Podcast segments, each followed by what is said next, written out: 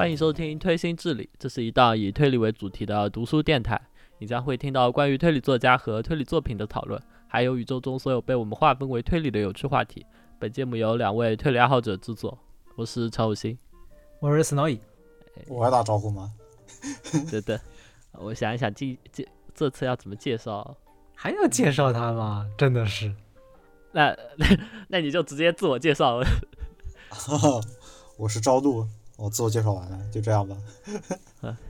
这是这是任命赵露为什么我台常驻嘉宾。OK OK，今天这期节目的话，主要是前些日子在网上冲浪的时候，发现了一个短篇推理小说榜单，叫做《短篇推理 All Time Best》日本篇问卷调查。嗯，这个榜单其实非常不严谨，因为总共只有一百七十四个人参与了投票，然后共计有八百二十六篇短篇作品获得了选票，然后他们最后整理出来了前两前两百名。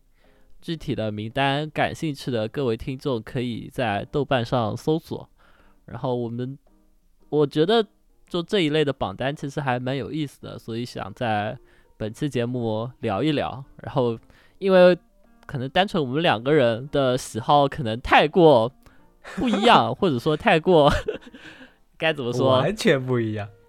呃，对，完全不一样。所以我们引入一个，就是稍微客观中立，好吧？稍微在在我们两个中间中间线一些的人，就请了朝露，然后我们三个人一起来聊，可能会嗯好一些。呃，像这一类该怎么说呢？野榜，其实某种程度上是读者接触到新作家或者新作品的好机会了，因为有一些可能只是我们印象中非常善于写短篇的作家，但还有一些是他可能有那么一两篇非常突出的短篇作品，然后在榜单之上。嗯，然后想问一下，你们两个看到这个榜单的时候，有什么感想或者反应吗？感想，哎，我想问一下，你刚刚说嗯，一百多个人投票，他是怎么投出前两百名的？他总共有八百二十六票嘛，然后他最后整理出了前两百，就是前两百名得分高的嘛，哦，应该一个人可以投很多吧，或者哦好像是人会应该好像是一个人可以投五票吧，好像是。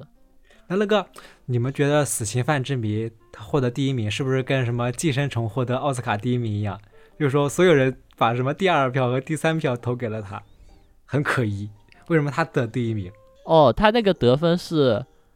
呃，每个人可以投十票，然后就第一名十分，然后哦负到分制到。到第十名一分。对吧？我感觉就，哎，为什么死刑死刑犯之谜你觉得真的很好吗？我没看过这个短片。死刑犯之谜真的很好啊，哦，是吗？我没看过，我怎么还在质疑？这我不能说，我不能说首先我没有看过，其次我要质疑他。哎，死刑犯之谜就是我我给你讲一下大致剧情啊，大致剧情就是有一个人马上就要被执行死刑了，但是他却被人毒杀了。嗯，为什么？就是要特意花时间和精力，还要犯罪去杀一个马上就要执行死死刑的人呢。嗯这这个就是这这一个谜题。然后当时的就当时那个执行死刑的时候，就那个监狱里大概有三十多个人。嗯，然后法院就用那个逻辑流排除的方法，就这个人不是，这个人不是，这个人不是，这个人不是，排除到最后没有人了，但是无中生有，又造出来一个人，就那个人就是凶手，哦，就是一个非常你说你说监狱加排除法不就是《Z》的悲剧吗？哦，你们有看过？你们应该都好像我知道陈老师没有看过《Z》的悲剧，我没有看过，很像，很像，有点排除法推理嘛。像，就是它也是对，它就是一个很很精古典逻辑妙或者说流，听上去对很很复杂的一个逻辑流，然后最后所有在场的人都不是，但是通过一个很无中生有的盲点，然后最后还有一个隐藏的嫌疑人，然后那个人就是凶手，嗯，然后那个动机就非常的惊人，就差不多是一个这样子的短片。我不能说它有，它是否比榜单中的其他作品要好，但我只能说，客观来说这一篇确实非常强。法院嗯写他的逻辑流小短片还是有一些功底在的，好吧？对，呃，反正对我来说，这种榜单的怎么说呢？有一种，反正就是关公战秦琼嘛，这种 all all time best，就是各种不同风格、各种历史上所有的人物来所有的作家来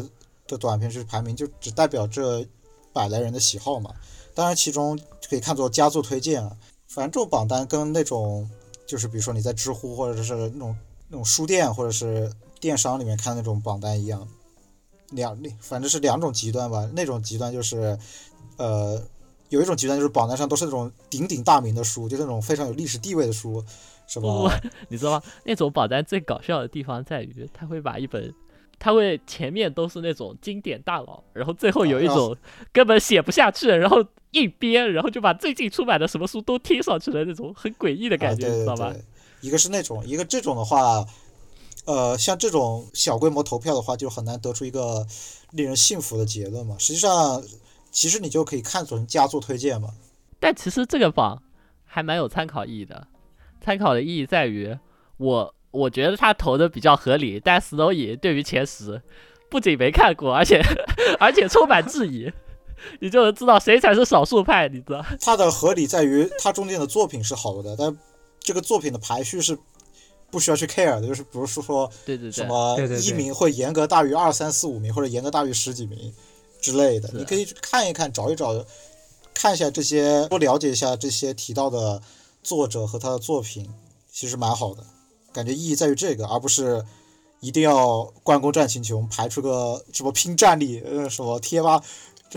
贴吧拼战力那种感觉，倒不是这种。我感觉这个榜单还蛮符合我的一些印象流的，就比如说，我觉得，一朵桔梗花，对我觉得连城他就是非常擅长写短篇的。然后他在前十中就有两篇，是一等、嗯、一朵桔梗花和菖蒲之舟，这两篇都是收录在一朵桔梗花中。然后在所有作家的得分中，更是遥遥领先的第一名。然后再比如说像麻野雄松，在前十中也也有两篇，分别是《贵族侦探》里的蝙蝠和《献给麦卡托和美代杀人》里的《听见远处琉璃鸟的叫声》。这两篇其实我也呃还有麻神，比如说像没有答案的绘本啊、收书啊，就虽然不在前十，但也是在就是榜单前列，就前五十中也是有的。就麻神有非常多呃我们给给读者留下印象深刻的短片，就其实他他在投票里都有显示。嗯，所以说还是符合印象的，是吧？对对，就主要是我浏览榜单的时候，发现大部分作者可能就是我看过的比较少，但是。呃，我里面也出现了很多我觉得好的，所以说还还行吧。相对我来说就，相当于是佳作推荐了。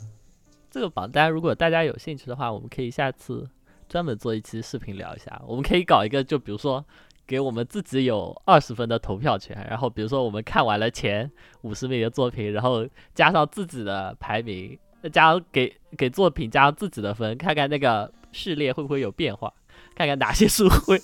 哪些书的哪些。短片的排名会上升，然后哪些哪些会下降？感觉感觉不如讨论什么？感觉不如你去排一下阿加莎跟岛田他们的作品，然后看着。那怎么比啊？你知道？对，阿加莎有，我感觉这阿加莎有八十比分。说实话，但这个有这个五十篇，我哎我我大概看了一下，五十篇里我大概有一半多都是看过的，就还然后还基本上都是听过的，基本上都是听过的，因为真的都很有名哎。阅读量太强了，然后在在这个榜单里，在这个榜单里，其实有一个名字相当突出，但是对很多人来说又比较陌生。嗯，呃，他就是子奇优，他凭借《沙漠航道》在这个榜榜单里排第三，然后《冻结俄罗斯》是第十五名，然后还有《Spring Has Come》是第三十一名，就力压了很多老牌的推理作家。然后，所以本期节目的主题，我们就打算向大家介绍一下子奇优，因为子奇优是一个产量相当低的作家，然后他现在国内能找到翻译的只有他的一本短篇集，叫《祈祷与呐喊》，然后同时还有一个小的短篇叫《Spring Has Come》，然后本期节目其实我们就打算重点介绍一下这一本书加这一个小的短篇。嗯。那虽然短片数量很少，但基本上很受欢迎，应该可以这样说，而且成绩也很不错。从出道开始，对啊，哎我最开始知道 Spring Has Come 是朝露说的，朝露一进群就在那强烈安利，好感人，看哭了什么的。这这期节目，这期节目的标题我都想好了，就就是什么主播深夜痛哭为哪般，就是这本书、对啊这个短片。因因为呃具体说法后面再说，但是其实 Spring Has Come 就是呃我自己自己会就是豆瓣上会列自己看过的短片最喜欢的那个呃就榜也是自己给自己列一下嘛，然后 Spring Has Come 肯定应该到现在为止还是我的第一名，就是我最喜欢的哦，推理短片作品，国外的推理短短片。对啊，我我看了，我看那个就是就是我最先知道子琪优就是你强烈推荐的，然后后来陆陆续续还有一些人向我推荐他的短片，然后我就顺带去看了一下。嗯关于子琪优的话，他是二零零八年凭借短片《沙漠航道》获得第五届 Mysteries 新人赏，东京创元社主办的第五届 Mysteries 新人赏出道。他在零九年的时候又发表了一个短片叫《冻结俄罗斯》，然后这两个短片非常，在我看来非常优秀，然后我觉得同时也让子琪优在推理界获得了享有了一定的名气。然后一零年的时候，子琪优的出道作《祈祷与呐喊》出版了，然后这本书是五个短片的连作。刚才提到的《沙漠航道》和《冻结俄罗斯》也收录在其中，然后他同时又新出了三篇新的，然后把把整个故事补补完了。然后这本书在当年的成绩非常好，他获得了二零一一年这本推理小说了不起第三名，二零一零年文春周刊 Best 十第二名，二零一一年本格推理 Best 十第二名，二零一一年我想这本推理好想读第五名，所以四四大榜单基本上都在都在前五名。对，就很厉害的成绩了，已经是。对，所以子琪优应该就是相当于是那种超级新人，就是他的出道作一经推出就备受瞩目，在各大榜单名列前茅。然后他的个人特色就是在有相当舒缓的文笔的同时，还会有非常深刻的内涵，但他嗯同时也非常注重谜题的设计和解答。他不是那种单纯以故事取胜的短篇作者。对他作品风格，嗯、一上来就很强烈，就是基本上就是像《祈祷与呐喊》那部片，基本上就是一上来是在一个啊、外国的某一个地方，首先那个故事背景就很吸引人，然后他的推理也基本上是从动机方面开始切入的，可以这样说吗？应该可以。当地的环境结合也很好。我感觉子琪优的那个风格，就像他的名字一样，优嘛，就亚萨西。什什么什么牵强附会？呃真的吗？亚萨西的日日语写法就是那个优，呃，是是有一个优字的。我觉得我们直接就不如我们就直接说一下他那个刚才的说的短篇推理排行榜第三名，就是他的沙漠航道那一篇。我可以直接说一下这个。其实这个分不光是出道组，而且他这个风格也很明显。对，然后他的故事背景是主角叫启木，他是一个杂志社那个海外专栏的记者对，或者说写手，所以他就会满世界跑，嗯，然后记录当地的风土人情，然后拍摄，然后写稿。对，这个短这个短篇集基本上都是这样嘛，就是他作为一个主啊、呃杂志社的一个记者，就在世界各地经历的故事。然后《沙漠航道》讲述的是在撒哈拉沙漠里生活着一群以采盐为生的部落，然后商贩们需要做的就是往返于城镇和部落之间，然后把城镇里的物资提提供给部落，然后再从部落换来盐，再卖给再倒卖给镇上，然后以此来赚差价。嗯，然后这种商队他们是会有秘密路线的，就因为他们要穿越整个撒哈拉沙漠，然后找到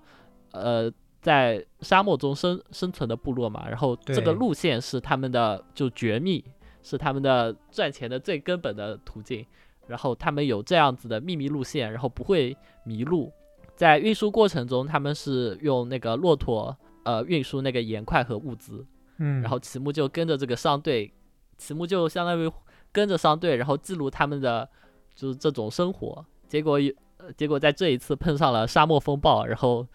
知道这个路线的领队就死掉了。唯一知道这个路线的领队，对，然后接下来成员们就都很慌张惶恐，然后在这个时候就又又不停的发生了杀人事件。嗯，第一个死是意外，但后面却是却是故意的人为的谋杀。对，然后就探就要探究为什么要在这个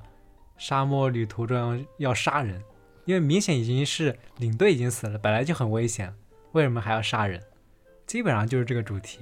对，就比起一般的呃谁杀的人，然后这一个短片就更注重为什么杀人，关于动机的探讨就很明显吧，就是凶手是商队中的某个人，嗯，他为什么要在这么危机的情况下杀人，然后不停的给自己加加大自己的怀疑。哎，我我以前我以前说过啊，就吹什么不好吹动机的书都有一点 感觉没什么别的可以吹的，但是这个东西放在短片里其实是可以成立的，因为我感觉我对短片的要求就是。你哪个点最优秀，然后你就不停的突出你那个最优秀的点就行了。嗯，我感觉短片它是不是一个就是沙漠背景的，相当于是沙漠背景的暴风雪山暴风雪山庄？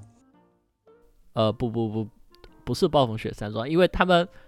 他们不是迷路了吗？他们那个首首不领沙暴就只是呃一个短时间的事情，然后之后就没有沙暴了，哦只不过他们哦后来迷路了，但他们、他们就在找路，就对是可以行动的。对，我知道是可以行动，但是整个就是也相当于是一个排除外来人犯案的一种啊对是的。对，对对，因为茫茫沙漠中只有他们。背景这个这种沙漠中的杀人好像也是第一次见一种很新很新颖的就外部环境吧。听我好像是第一次见过这种。嗯，没事，你继续说你的。但突然想说呀，好像也想不出其他的在沙漠里面的故事。火鹅可以算就今年今年芥雅园那个新片 那个电影，跟那个电视剧，日本战狼，是不是有在沙漠里的？对对，OK 还真是有没有 OK 合理是。对吧 OK，没事没事，你继续说你说那个动机的问题。啊，就是我觉得短，一般来说短片就是只要你能着重的画好你某一个点，刻画出某一个点，其实就可以了，就没必要面面俱到。嗯，对，我我我我对短片的要求一直是这样子，就是你只要某个点特别突出，做出了你想要做的东西，其实就可以了。然后，所以这个《沙漠航道》这个短片，其实确实有一些颠覆我的认知了，我觉得还蛮惊奇的。虽然你，我记得你看完说你觉得一点都不惊奇啊，你 你平你见多了这样子的动机，是不是？是啊，其实这个短片我看的乐趣跟你不一样。你刚刚不是说这动机很吸引你吗？那我觉得这动机还挺好想的，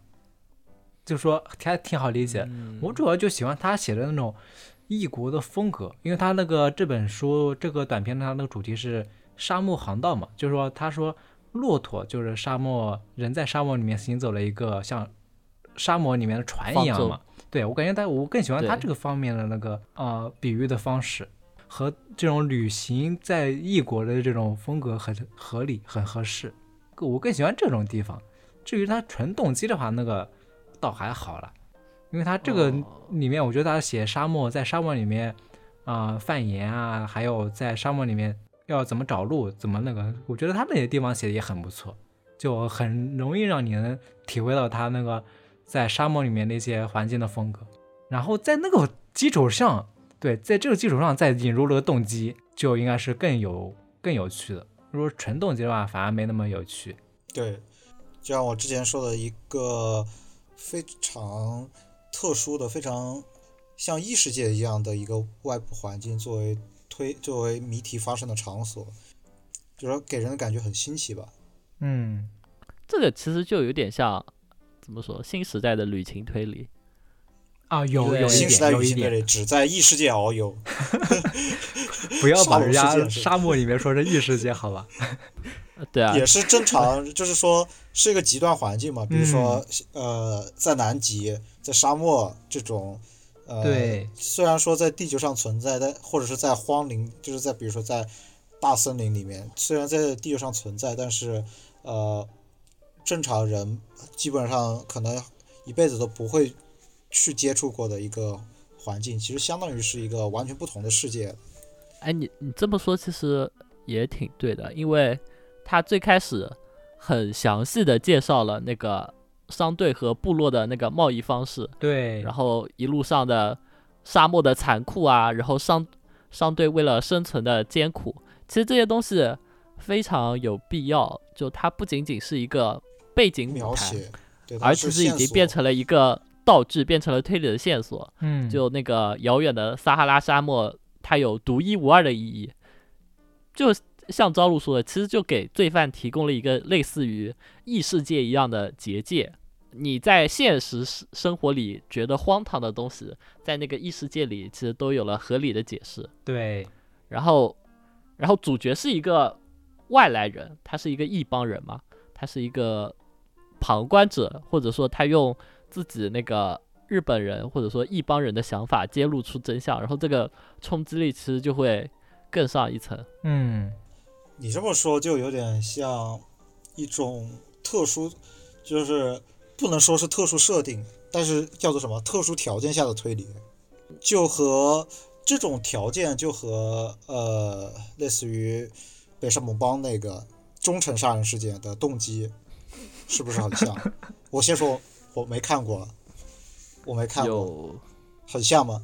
忠诚不也是啊借助于他那个外部环和境的忠诚的和忠诚的斩首动机有点像。对，我就说斩首动机嘛，他就是他不能说是设定系，但是他是，在一个极端条件，但是或者是一个特殊一个非常环规境状态下的非常规下带的才能成立的东西。跟我最近看那个，就跟我最近看那个叫什么什么，我最近看那本书，最近看了什么的什说是？究极的本格推理，我找一下，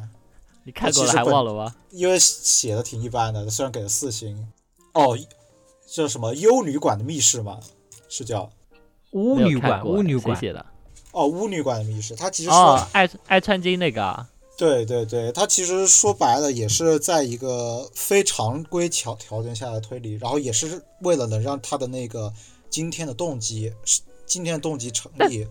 所以但巫女馆最大的问题不是他他说他的密室是最新的密室，是远超啊，于对对对对，过往以前的所有种类的密室，是但实际上就是个老梗吧，对吧？对对对，内出血。巫女馆密室，巫女馆最大的问题不是那个吗？对对，巫女馆最大问题，我是说就是其实呃，这是一种比较能够容易让人感觉到新意的写法吧，就是把这些人置入，把常规的常规的人置入到非常规的环境里面，嗯，然后所产生的心理啊、活动的变化之类的。对，对，然后扩大到整本书，然后借用一个评论家的话说，就是《祈祷与呐喊》这本书中登场的犯人，都是因为重视自己社会的文化信条，然后过度贯彻这个信条，所以才导向了破灭与杀戮。如果这个故事发生在荆棘夏夜夏夜的书里，可能中才中才司秋彦就会对那个凶手进行除灵，进行驱魔。嗯，这其实是有一点这种像的，因为《百鬼夜行》的《百鬼夜行》的故事背景其实也差不多是这样子，就是相当于人为的打造观念一个核已经 观念已经是非常规的扭曲了。对，所以才会导致它不能说是异世界，只不过是个人的心理世界出现了一些异样。嗯，然后对于主角就是那个记者来说，就这种负担可能太过沉重了，所以我觉得他这个有一个这样子的意思，就是旅人除了传达故事之外，什么也不能做，就其实有一点消极或者说绝望的意味在里面。所以他其实就是作为一个嗯异界和我们现实的安稳的现界的一个连接吧，嗯，就需要一个这样的试点，对，才能让我们理解这样的故事，不然每个人里面的每个人都是那种比较疯狂的地方的话，如果每个人会都发癫的话，其实就对，就反而就觉得这个世界比较遥远，但是正因为有那个主角存在，才能够产对于我们现实的这个产生联系，才有，然后使得这样的反差才会更明显。对好，然后这以上就是我们对于沙漠航道的叫什么牵强附会，或者说硬吹。然后下一篇是下一篇是冻结俄罗斯。哎，说到俄罗斯，对你不还呃朝露曾经在俄罗斯留学过一年，好吧？是一个非常有就像家一样温暖的话题，好吧？并不温暖，俄罗斯全都是飞雪，然后每天都非对啊这。这这就和这一篇主题高度重合，好吧？然后好的，好的，他的故事讲的就是齐木就来到了俄罗斯的一个修道院里面，然后这个修道院有一具尸体，然后那个尸体号称经过了两百五十年都没有腐烂，然后他们就准备对那个尸体进行封盛，然后就在这个修道院中，齐木就发现了一些异样。嗯这一篇，这一篇其实也非常有名啊，因为就是也有不止一个人给我强烈推荐或者安利过。然后我听露露姐，就是陆夜华露露姐自己的播客，然后她有说过，她很喜欢突然推理这种形式，就是在故事前面她都没有提及到案件的发生，但是突然某个人说了一句话，然后揭示出隐藏在下面的案件。对，突然推理的写法其实就是一种隐藏谜面的写法，也就是对读者来说，就是呃表面上是没有疑点的故事，但是随着故事发展到某个程度，它的线索累积足够了，就会突然抛出，特一般是作为侦探役的角色，他会突然抛出一个结论，这是突然抛出一个谜底，然后这个或者是一个结论，或者是一句话，呃，但是这个时候读者都不知道发生了什么，然后他最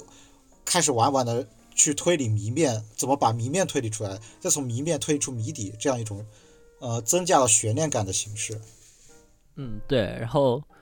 露露姐说，就是她对这种形式的喜好，就主要来源于就是这一个短片《冻结俄罗斯》，然后就表面上是没有案件发生的，然后齐木只是在修道院里参观，然后他突然对书中的某一个角色说：“这里刚才，是发生了案件事件？然后是你杀的人，对吧？”然后他再啊把一些。线索和证据都都说出来，然后在这句话之后，就突然开始了推理的过程。嗯我觉得他的难点或者说他新颖的点就在于怎么把这个案件通过浮现的方式隐藏下去，然后又如何把它立刻的推出来。然后石城石城有写过一篇在在五行塔里吧，应该是写过一篇叫《缄默缄默之鸡》，讲就讲啊，的是侦探 对啊，这这个组这个组织 OK？OK，就讲就大概是侦探和一个人在下棋，然后下着下着，侦探突然对那个人说：“你刚才杀了人吧？”然后就不知道石城有没有受冻结俄罗斯的影响，但我我看下来感觉他们的思路应该是一脉相承的。嗯然后至于效果，我就只能说有点像 Saber 和他的邪神手办。其实这个我们也见过嘛，这其实已经作为一个比较通用的一种思路了。比如说相手的最开始那个，呃呃，藏在藏在坑下的那个人的推理，其实也是一个看上去没有谜面，但是积累到一定程度，侦探会突然说出一个令人惊讶的结论，就是那里下面藏了人，就这样。嗯看上去没有矛盾，实际上是有案件发生，这样一种比较有趣的写法。这个东西现在来说其实已经比较成熟不。新鲜了，对，已经比较成熟了，或者说不是特别新鲜的东西。对，但这是在二零零九年发表的短片，所以在当时看来，可能还是非常新颖的。效果非常很好的。对，而且它的结尾有一个非常神奇的反转，呃，对我来说有点像真的神燃烧的法庭。难道不会很对啊，真的很神奇。巴卡吗？我觉不真的得一点都不很神奇呃，我觉得它它其实和燃烧的法庭是一样的东西啊，哦有不一样吗？接就是两种说法都能解释得通吗，就是对，就让你自己去理解，你想接受哪种说法？对，就是就是这样子的一个故故事啊，就是它前面是一个突然推理，就有一个突然的惊吓，然后它最后那句话就又会再来一次突然的那个，然后它是两个完全不同的方向，一个是偏一个是偏理性的，或者说是理智向的，还有一个是玄学类的，或者说超自然类超自然类的，对，就它相当于把故事的基调有了一个三段走那样的感觉，嗯，我很喜欢这种变化的感觉。这个这个短片这个短片我想一下，我当时看的阅读体验就是他写的那个期末到那个修道院嘛，我知道会有案件，然后就等着说啊，是不是到某个地方就突然有个人要发现尸体了，然后他们要开始进入破案的节奏了。结果他就写着写着，他期末参观那间修道院和修女在那聊天，聊着聊着突然就说你刚才是不是杀人了？就这个冲击感确实是有的，我之前是没有看过这种什么突然推理的。确实是有一种该去看露露姐了，罚你去看国产推理。哦，对啊，这所以我之前没有接触这个这个这个确实是挺有意思。而且你们要不说这个什么突然推理，我还真的没有反应过来。我感觉是不是我之前是看漏了什么东西？因为他这个突然推理这东西，之前没有接触过这个。啊，不过有一个说法就是，我到现在看到为止，所有突然推理全都是那种，就那个侦探说的第一句话就是你是刚才是不是杀了人，基本上全是。哦，都是这样子的，确实很有冲击力。呃，除了白景那个可能不太像吧，但基本上很多都是类似于嗯，本来说了几句话，然后这个人就突然突然说你会刚才是不是杀了人，这个确实很有意思。感觉还是嗯形式上还是可以再继续做出一些创新的。对，但是就是刚才陈老师说什么最后结尾神奇的反转，这个我要持保留意见。嗯，神不神奇，大家自己去看看。哎，我觉得很神。嗯哎，有人还跟我，有人还很认真的跟我讨论过，就是如果是这样子，然后那这个故事是这样这样这样这样的，如果不是，那就是另一条线。嗯，我觉得最他最好的方就方式就是他最好的做到最好的地方就是停在了这个地方，没有去就说确定的对说啊，这个东西本来就不能细想。对对对，对，不会去判明的，就像《燃烧的法庭》那样嘛。《燃烧法庭》那个，对于某是否超自然真的存在，就可以让对于这个故事整个有两个理解。对，这样是不是剧透了燃烧的法庭？这一篇也没有，嗯，你没有看过《燃烧的法庭》吗？我说这样是算算不算剧透？谢底燃烧法庭吗？对啊，我想想，也不算，这也不算谢底燃烧的法庭吧？嗯然后法庭的结尾也不能说只是这样而已吧？嗯，也行吧。感觉《燃烧法庭》要更加的复杂一对，应该没事吧？应该没事嗯吧？要不改成就像卡尔某作一样，就像卡尔某卡尔某名作一样，卡尔某个很很具有 物创造物性的作质名作品，，换就像乌兹一样。呃不用吧，感觉感觉无所谓啊。嗯，他这个短片，然后他这个短片集不是有五个短片吗？我们刚刚说的是《沙漠航道》和《冻结俄罗斯》这两个短片，后面还有一三篇就是《白色巨人》，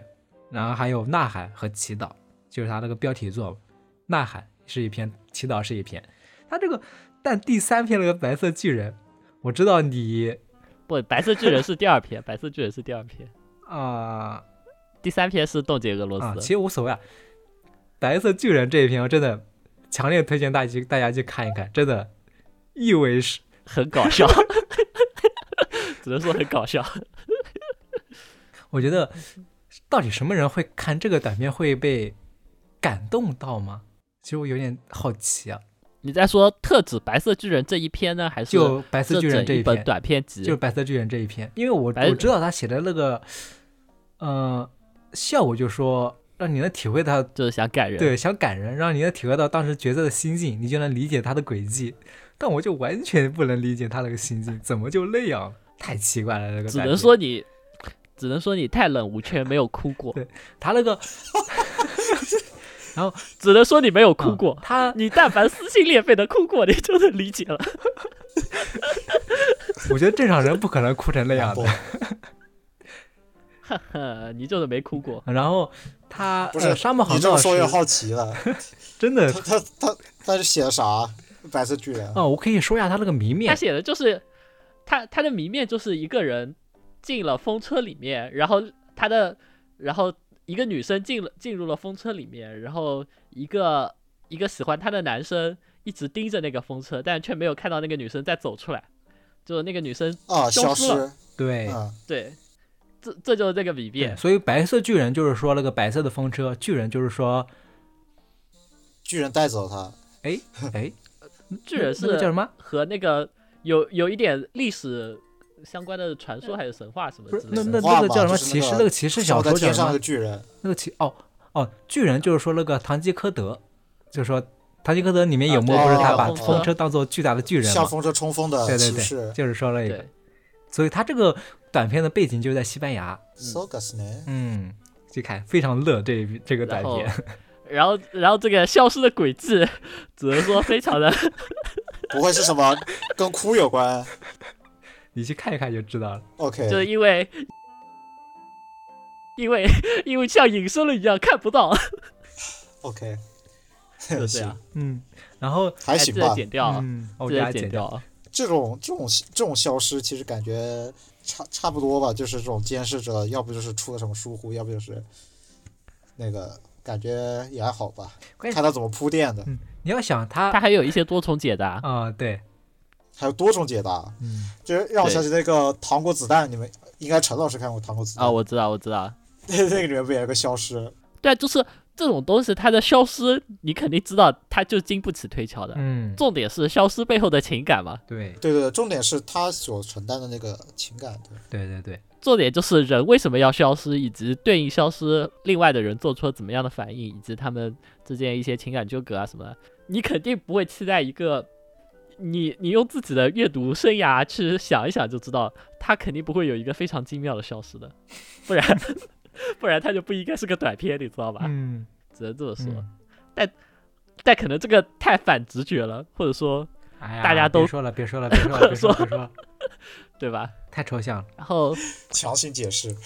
另外另外，《祈祷与呐喊》这两篇我们就呃暂时不提了，因为我觉得他在质量上没有我们着重介绍的《沙漠航道》和《冻结俄罗斯》来得好。嗯然后关于《祈祷与呐喊》整本书的风格，我就感觉它有一些希望，然后但同时也有一点消极的，呃就是不那么有希望的地方。它就可能这就是那个旅行者视角带来的带来的感觉，就是我只是见证，我不会插入到他们他们的故事里面，我只是如实的把我所看到的东西记录下来，传达给你们，你们。不管在里面感受到爱爱也好，希望也好，还是绝望也好，都和我没有关系，就差不多是这样子的感觉了。太抽象了。我感觉这本就是有那有一点好，但也没那么好，这种评价。哎呀，感觉比但它确实，听上去比短篇《退之神有意思。那肯定的，那肯定的，那是绝对的。短篇推理之神没有感情啊，你知道吧？他虽然有诡计，但是短篇推理之神有乐子，别说了，嗯，有华生好丽之类的乐子。好的。然后我们再介绍啊，因为子琪又在写了那个短篇之后，他其实又发表了一个长篇小说，然后那个长篇小说呃没有翻译，同时反响也非常的不好。对，然后可能可能就在那之后，子琪优就受挫了，然后就只有一些就继续零星的产出一些短片了，然后其中就有这一篇叫《Spring Has Come》，对，就翻译为“春来了”就可以了。这一篇是其实这才是我们本赵期露号称最喜欢的短片之一。对，其实这个才是我们本期着重要介绍的。前面前前面其实全部都是铺垫，主要就是围绕这个短片。其实还分歧是有的，这个这个短片是我在写稿的时候，那一天是个工作日，你知道吧？嗯就大概是周二还是周三，然后我前面写了前面的稿，然后写完已经差不多一点多了，然后那时候我还没有看《Spring Has Come 然后我准备开始看，我就想看完了，如果能写点什么就写点什么，如果不能写我就睡觉了，明天再写。然后我看完之后就崩溃了，崩溃了。就就狂哭到两点多，然后哎，那其实跟我有点像哎，唉，就是我是那个我看的时候是网络推荐嘛，也是另外的一个群的群友推荐的，因为是短片，你也知道我一直以来其实是不喜欢看短篇小说的。然后那天晚上实在是睡不着，有一天晚上我实在是睡不着，我就突然想起有个这个，然后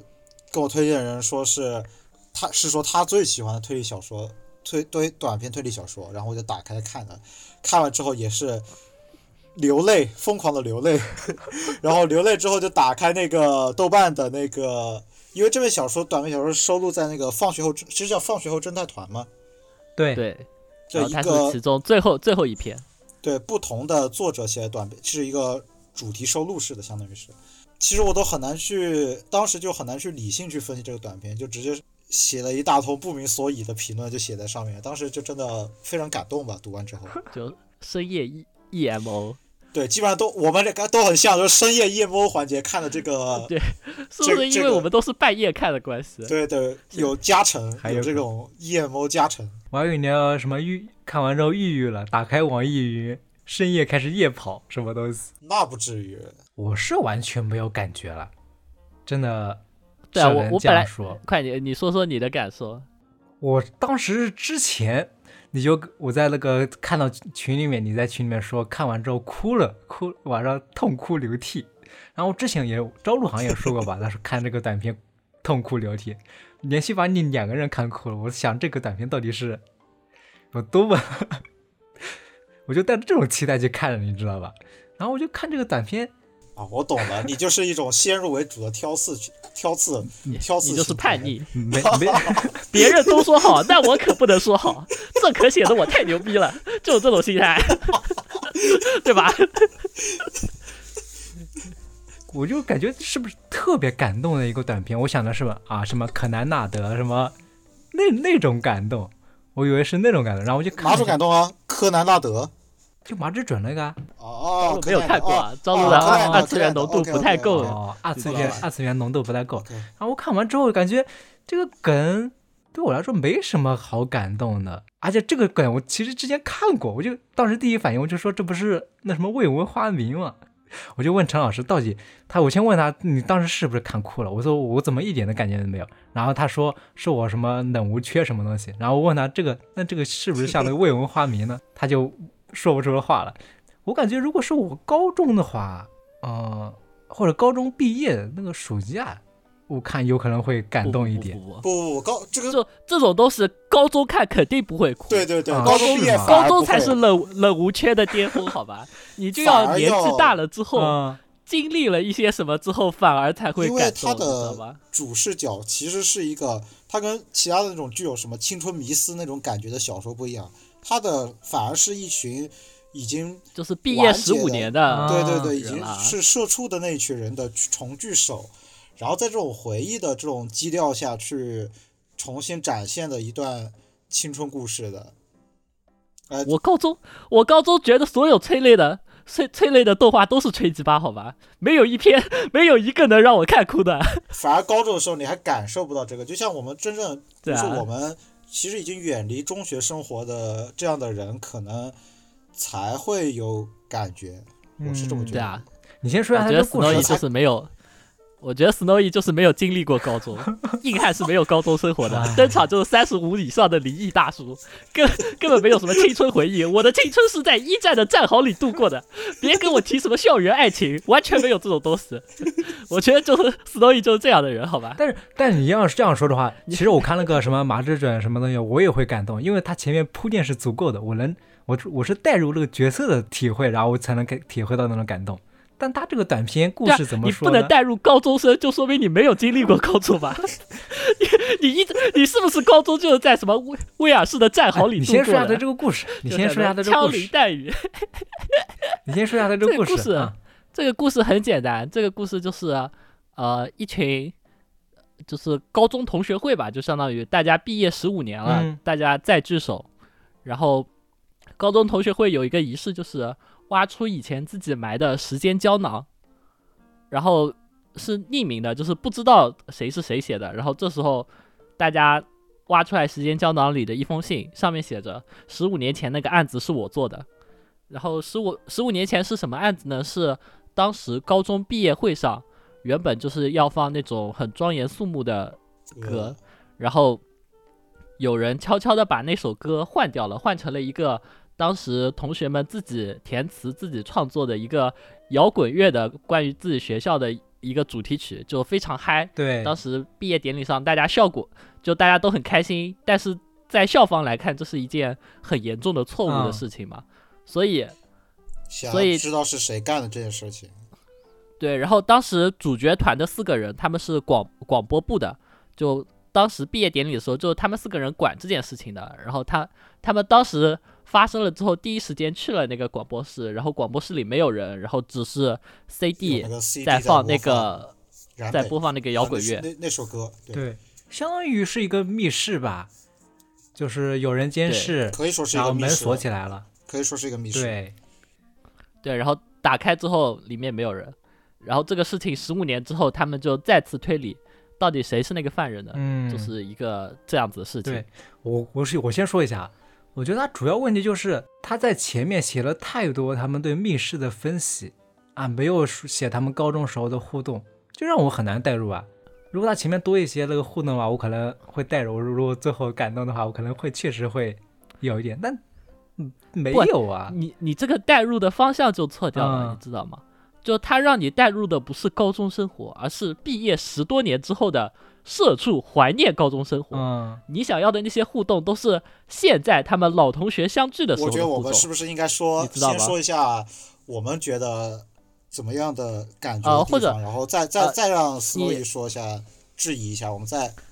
就因为他，呃，然后关于案件的话，像之前说了，它是一个密室嘛，然后呃，主角团四个人，他们就相当于一种推理核战的形式，就每个人都提出了一个自己的想法，就假假说出了一个想法，然后被大家推翻，然后它是一个多重解答的形式，它最后有三个伪解答加一个真相，刚好对应主角团的四个人嘛。嗯，最后那个梗确实有一点老，或者说从现在看不那么新颖了。但是这个梗背后带出来的感动，我觉得是难以附加的，就非常好。你先说下你最喜欢的点，就是因为最后那个感动吗？对啊，我呃，我看的时候有这么一句话，我不害怕，因为我一点都没有想过死，或或许会受伤，但绝对不会出什么大事。我就是这么想的，因为对于死这件事，我即使能理解，也感觉不到真实感。这是书里某个角色说的一句话。然后我在看这句话之前，我是一点感觉都没有，但是我看到这句话，我一下子就哭了，就一下子就那种眼眶湿润的感觉。然后再看下去，然后就就就是天是真，就是因为实在是年龄太小了，就是就是仗着自己年轻肆无忌惮的那种感觉啊。他不会啊考虑事情的后果，反而就是为了想要做成某事，他就一股脑的就去做了，就没有考虑过对啊，就是权衡各种利弊啊之类的一些世俗的想法，他想做就去做了。对啊，这种冲劲就很感人啊。因为我现在就不会这样子想啊，嗯，我现在想我以前这么样想，我就会很难受，嗯我就会很，我就会觉得确实啊，以前这么嗯，对我来说的话，就是就是想让我想起，呃，就我读推理推理小说嘛，呃，最开始读推理小说，为什么喜欢读推理小说？其实就是因为有谜题的。其实我相对于谜题本身啊，我更在意谜题的气质，或者说谜题背后的意义。就是我最开始看推理小说的时候，呃，第一本是读的那个十角馆事件嘛。对于当时的呃从来没有接触过推理的我来说，十角馆事件就像一个呃，它展示了推推理的魅意义就在于浪漫。我不知道能不能 get 到我的意思。我可以啊，特种兵的浪漫。这种差不多啊。对他，他就是他，当时第一次对于第一次接触暴雪山庄的我来说，他就相当于是在一个现实的沉重的东西以外，营造出了一个纯粹的世界，嗯然后使得这个谜题拥有一种非常浪漫的气质。然后到了现在看了很多推理小说的我来说，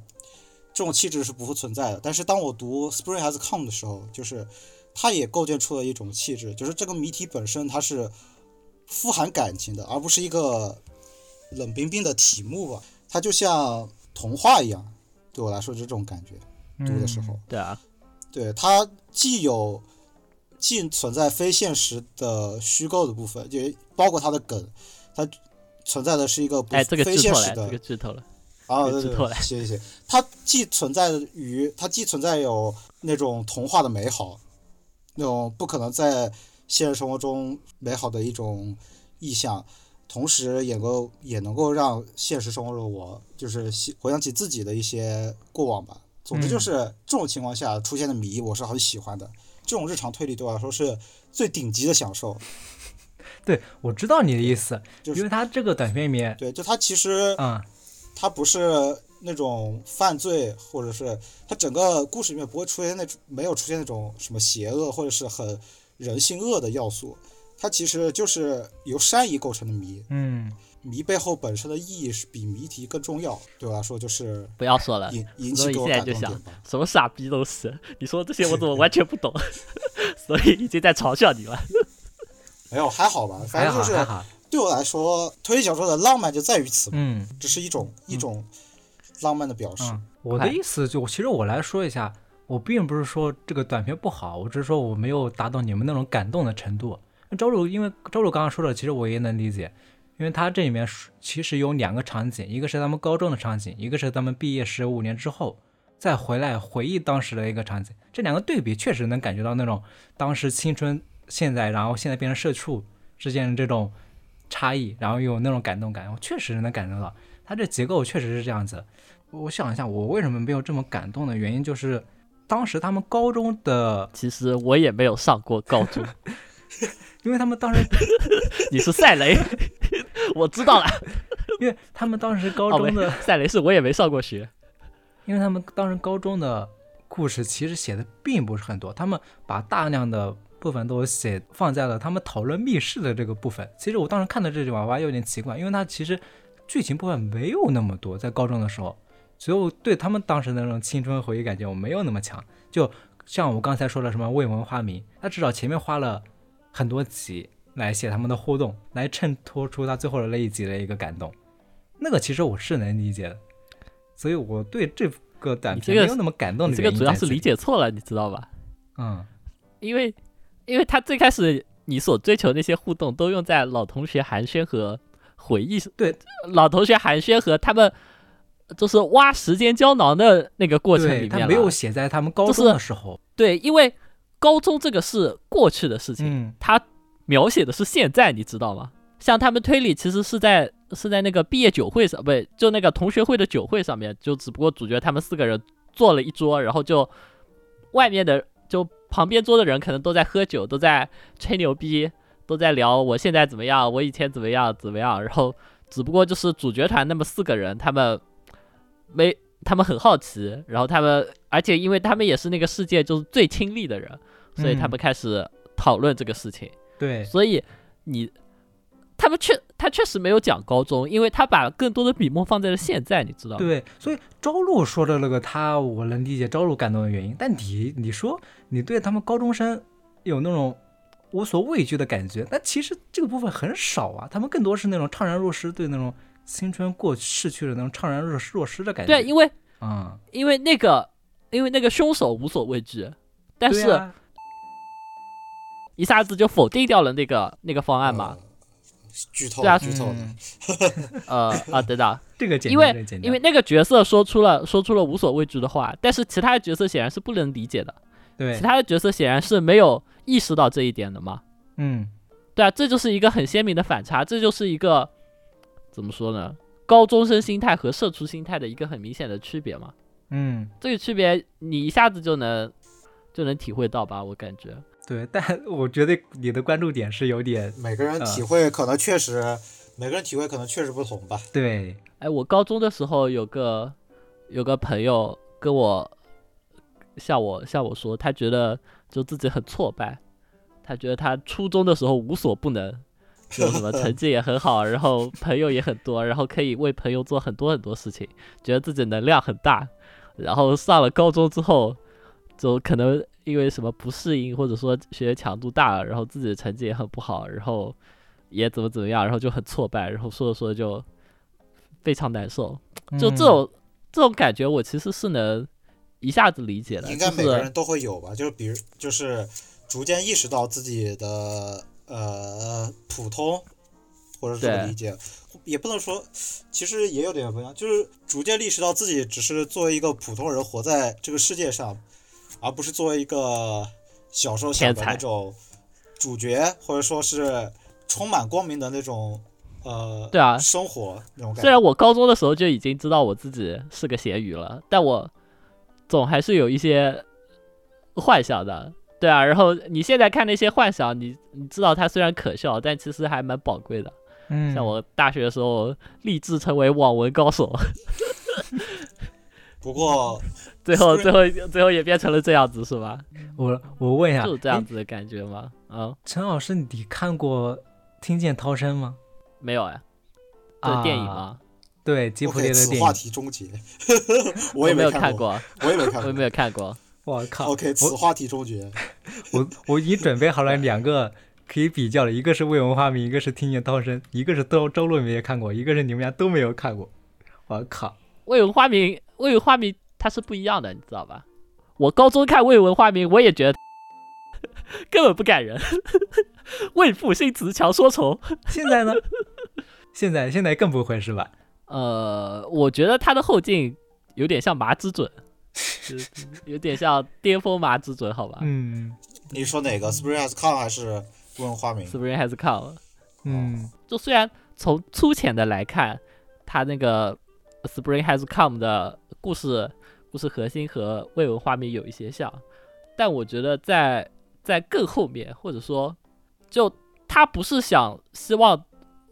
什么当时的伙伴一起找回原来的情谊，就他不是一个这样子的东西。这些主角他们在毕业之后其实已经各奔东西了，他们只是疏远的寒暄一下而已，并没有像《未闻花名》里的那么亲切。我知道你意思，你你意这是思就是刚妈写这是很太多了。很核心的一点。就这个这个核心导致的就是我们回味的不是他人，而是自己，嗯对吧？就是我我去回想的高中高中生活啊什么的，不是和别人的高中生活，而是我现在的心情和我以前的心情的高中生活。这一点是和未闻花名不一样的地方，所以你不能用“你看过未闻花名吗”这个话来质疑我的那个，好吧？因为我知道未闻花名肯定是催泪的，肯定它的剧情是要往那个方向走的。未闻花名不可能变成哦大家都死掉，大家都去平面马吧？Spring Has Come 是是真的在是在没有，因为他的呃这个时候说浮现是不是会很煞风景？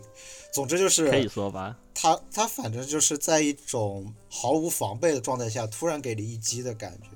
然后他没有不会像很多推理小说来说，呃，会把他的浮现就是具体的回收给你，就是以以推演的方式回收给你。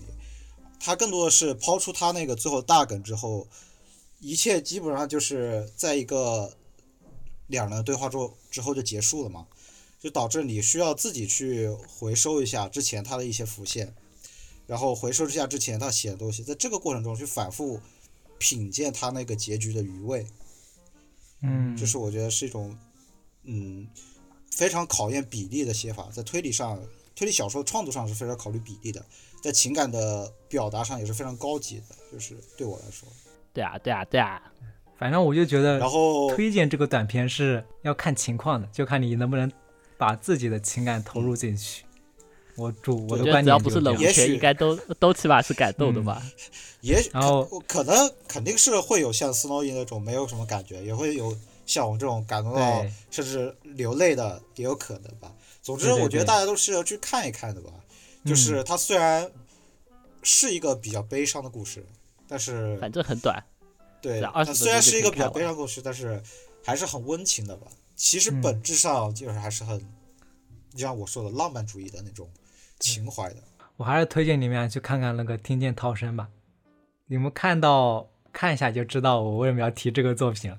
什么是小说还是动漫还是什么？啊！就吉普力的动画动画电影，嗯，行，动画电影那可以看一看。